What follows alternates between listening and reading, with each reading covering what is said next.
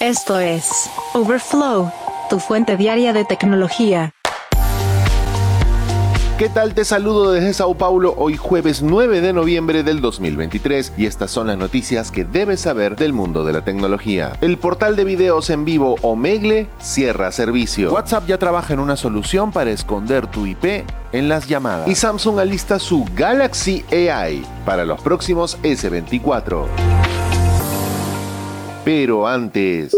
El cofundador de Apple, Steve Wozniak, hospitalizado por posible derrame cerebral. Steve Wozniak, quien fundara la empresa Apple Computer junto con Steve Jobs, fue hospitalizado en la Ciudad de México el miércoles debido a un posible derrame cerebral, de acuerdo con información de medios de comunicación mexicanos, pero un informe de TMC que ha mencionado fuentes sugiere que la enfermedad era potencialmente un ataque de vértigo menos grave. El científico y empresario tecnológico de 73 años tenía previsto participar en un evento del Foro Mundial de Negocios en el barrio Santa Fe, en la capital mexicana, el miércoles por la tarde. No hay versión oficial por parte de los organizadores del evento. Bosniak tenía previsto hacer una conferencia a las 4 y 20 de la tarde, hora local. El medio TMC, citando fuentes con conocimiento directo, mencionó que Bosniak terminó su discurso pero luego le dijo a su esposa que se sentía un poco extraño. Según los informes, ella insistió en que fuese al hospital. El medio señala que Bosniak pudo haber sufrido vértigo. En 1976, Bosniak fundó Apple Computer junto con su socio comercial más famoso, Steve Jobs, el aclamado inversor y antiguo director ejecutivo de Apple, que murió en 2011. Su negocio fue pionero en informática personal y llegó a ser la empresa más valiosa del mundo, conocida por el diseño y la funcionalidad de una gama de productos electrónicos de consumo, incluidas computadoras portátiles y de escritorio, además del célebre iPhone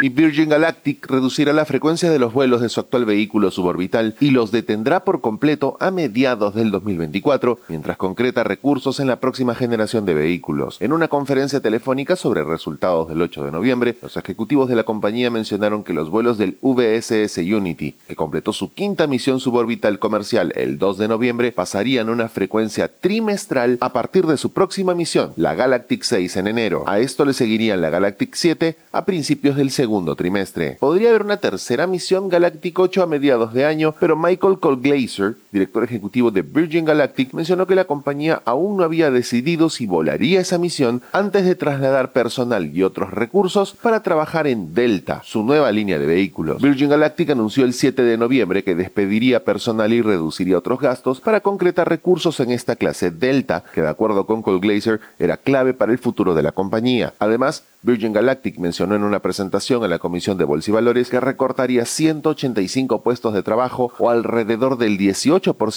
de su fuerza laboral actual. Este anuncio, sin embargo, no proporcionó ninguna indicación sobre el futuro de Unity, pero Cole Glazer sugirió en la llamada de ganancias que la compañía había aprendido lo que necesitaba sobre las operaciones de vuelos espaciales y la experiencia de sus clientes durante los cinco vuelos comerciales que realizó entre junio y noviembre. Una vez que finalicen los vuelos de Unity, se mencionó que el personal de la compañía que trabaja en los vehículos en Spaceport America en New Mexico iría a una nueva fábrica en Phoenix que la compañía espera completar en el segundo trimestre del otro año para ayudar con el ensamblaje de la primera generación de vehículos Delta. Hacerlo, dijo, ayudará con los recursos de la compañía y brindará al personal experiencia con los aviones espaciales antes de que comiencen los vuelos de prueba en 2025. Estos despidos y otras medidas de reducción de costos, junto con una venta de acciones en un acuerdo en el mercado en el tercer trimestre, deberían darle a la empresa fondos suficientes para completar el desarrollo de los dos primeros vehículos Delta y así empezar vuelos comerciales en 2026. Ahora, ¿por qué son tan importantes los Delta? Porque se proyecta que estos vehículos pueden volar dos veces por semana en comparación con la cadencia mensual de los Unity. Dado que Delta puede transportar 6 clientes frente a 4 de Unity, cada vehículo Delta podría generar hasta 12 veces más ingresos por mes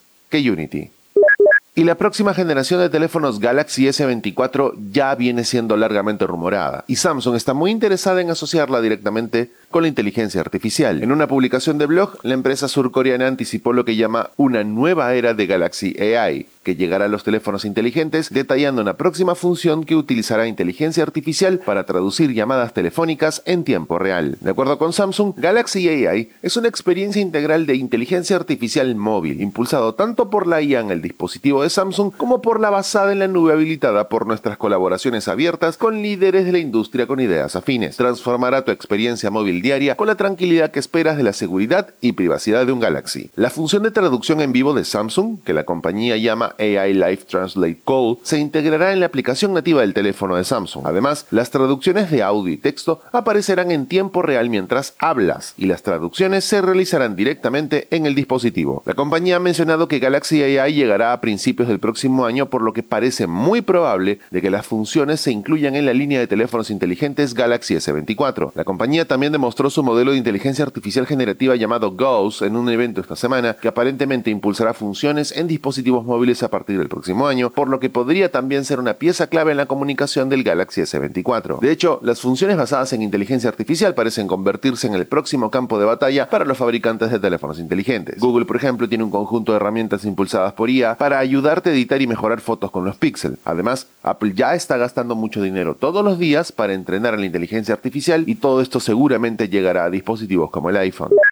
Y AMD anunció la expansión de su línea de procesadores AMD EPIC de tercera generación con seis nuevas ofertas, diseñadas para satisfacer necesidades en el campo de la tecnología en información y computación convencional en empresas. Estos ofrecen un rendimiento y eficiencia energética excepcionales para servidores que soportan infraestructuras empresariales esenciales. Los principales fabricantes de equipos originales, como Cisco, Dell Technologies, Gigabyte, HPE, Lenovo y Supermicro, están presentando soluciones basadas en esta nueva generación, proporcionando una sólida relación precio-rendimiento y modernas funciones de seguridad para cargas de trabajo empresariales críticas. Estos procesadores están diseñados para impulsar soluciones de alto rendimiento en diversas industrias, incluyendo empresas líderes, proveedores de servicios en la nube, gobiernos y servicios financieros. Cuentan con soporte para hasta 8 canales de memoria DDR4 rápida y hasta 128 carriles de PCIe generación 4 de alto rendimiento, permitiendo a los clientes ampliar el valor de sus inversiones en infraestructura. La gama completa de procesadores AMD EPIC de tercera generación es compatible también con los sistemas basados en CPU AMD EPIC Series 7003 existentes, ofreciendo rutas de actualizaciones sin problemas para los usuarios. De acuerdo con Dan McNamara, vicepresidente senior y director general de Server Business Unit de AMD, hemos visto una clara oportunidad para ofrecer a nuestros clientes más opciones que aporten el rendimiento y la eficiencia del liderazgo de EPIC a cargas de trabajo menos exigentes técnicamente, pero aún críticas para el negocio. Los servidores con AMD EPIC de tercera generación ofrecerán una impresionante relación precio-rendimiento en tecnologías ampliamente desplegadas,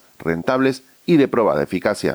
Y WhatsApp sigue implementando funciones. Su marca de Meta ofrece oficialmente una nueva característica de privacidad en su servicio de mensajería llamado Proteger Dirección IP en llamadas. Esta enmascara las direcciones IP de los usuarios a otras partes al retransmitir las llamadas a través de servidores. De acuerdo con la empresa, las llamadas están cifradas de extremo a extremo, por lo que incluso si una llamada se transmite a través de los servidores de WhatsApp, no se podrán escuchar. La idea central es hacer que sea más difícil para los malos actores en la llamada inferir la ubicación de un usuario retransmitiendo de forma segura la conexión a través de servidores de WhatsApp. Sin embargo, una desventaja de habilitar la opción de privacidad es una ligera caída en la calidad de la llamada. Además, esta función proteger dirección IP en llamadas ha estado en desarrollo desde al menos finales de agosto del 2023, de acuerdo con información previa de Wabeta Info. Con esta función habilitada, menciona WhatsApp, todas las llamadas se transmitirán a través de los servidores de la empresa, asegurando que otras partes no puedan ver tu dirección IP y posteriormente deducir tu ubicación geográfica. Esta nueva característica proporciona una capa adicional de privacidad y seguridad especialmente orientada a los usuarios más preocupados por este tema. La función de hecho se basa en una muy similar de privacidad previamente anunciada, silenciar llamadas desconocidas, cuyo objetivo no solo es proteger a los usuarios de contactos no deseados, sino también minimizar el riesgo de ataques sin clic y software espía. La implementación de llamadas silenciosas por parte de WhatsApp implica el uso de un protocolo personalizado diseñado para reducir el procesamiento de datos controlados por atacantes mediante la incorporación de lo que llaman un token de privacidad de acuerdo con WhatsApp, cuando se realiza una llamada, la persona que llama incluye el token de privacidad del destinatario en el mensaje de protocolo. A continuación, el servidor verifica la validez del token junto con algunos otros factores para determinar si el destinatario previsto permite que el remitente lo llame. Lo más importante para la privacidad, mencionan, es que el servidor no aprende nada sobre la relación exacta entre la persona que llama y el destinatario del token. Con esto, las llamadas se convierten en un vector mucho menos atractivo para los atacantes. Tras la pausa, Omegle cierra después de 15 años. Overflow, tu fuente diaria de tecnología. En algún momento de tu vida reciente en redes sociales habrás visto cosas similares a esta ruleta de videos que popularizaron servicios como Chat Roulette y Omegle. Este último, un popular servicio de chat en línea que permitía a las personas conectarse y chatear con extraños, cierra después de 15 años debido a un creciente uso indebido de la plataforma. El sitio, fundado en 2009 por un programador y estudiante de secundaria de 18 años, Leaf K. Brooks, mantuvo una popularidad durante los últimos años, pero todavía podía mantener un registro de 50 millones de visitantes durante un mes, de acuerdo con la firma de análisis SimilarWeb. En declaraciones de K. Brooks, realmente no sabía qué esperar cuando lanzó Omegle. ¿A alguien le importaría siquiera algún sitio web que un chico de 18 años creó en la habitación de una casa en sus padres en Vermont sin presupuesto de marketing? Pero se hizo popular casi inmediatamente después del lanzamiento y creció orgánicamente a partir de ahí, llegando a millones de usuarios activos. Creo que esto tuvo algo que ver con conocer gente nueva como una necesidad humana básica y con Omegle como una de las mejores formas de satisfacer esa necesidad. Sin embargo, Omegle recibió críticas después de que el servicio se convirtiese en un caldo de cultivo para muchas actividades incompletas durante la pandemia, lo que provocó un aumento en su uso. Kay Brooks mencionó que la empresa intentó implementar una serie de mejoras a lo largo de los años, pero que los ataques recientes no han parecido nada constructivos. De hecho, Omegle informó de 600.000 incidentes de abuso sexual infantil en su sitio en 2022. Fue tremendamente peligroso y el mundo es un lugar mejor sin él, mencionó Kay Brooks. Ahora, de acuerdo con Kay Brooks, por mucho que desearía que las circunstancias fuesen distintas, el estrés y los gastos de esta lucha, junto con los gastos existentes de operar Omegle y luchar contra su uso indebido, son simplemente demasiado. Operar Omegle ya no es sostenible ni financiera ni psicológicamente. Francamente, no quiero sufrir un ataque cardíaco cuando tenga 30 años, mencionó. Geek Story. Un día como hoy, en la historia tech.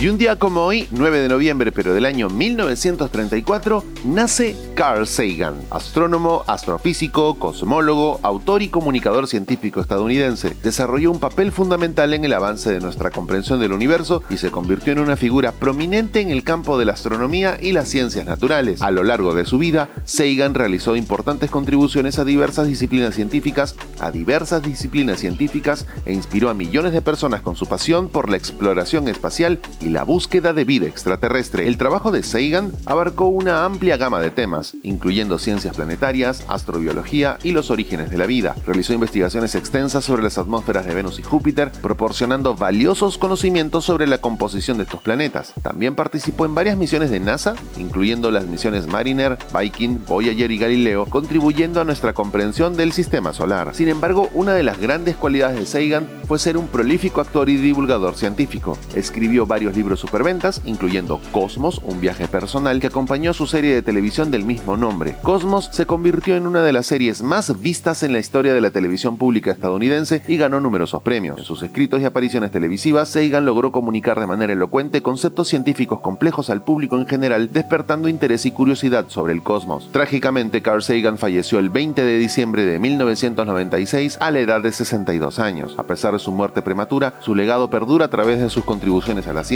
sus escritos populares y su defensa de la búsqueda del conocimiento. Su trabajo continúa inspirando, educando a personas en el mundo, recordándonos las vastas maravillas del universo y la importancia de la indagación científica.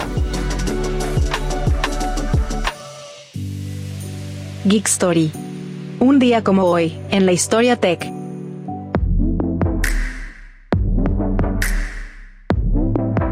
Hasta aquí la edición de Overflow de hoy, jueves 9 de noviembre del 2023. Muchas gracias por acompañarnos. Recuerda suscribirte a este podcast para que a diario recibas notificaciones sobre las noticias tecnológicas más importantes del mundo. Gracias por escuchar a Overflow. Suscríbete para novedades diarias.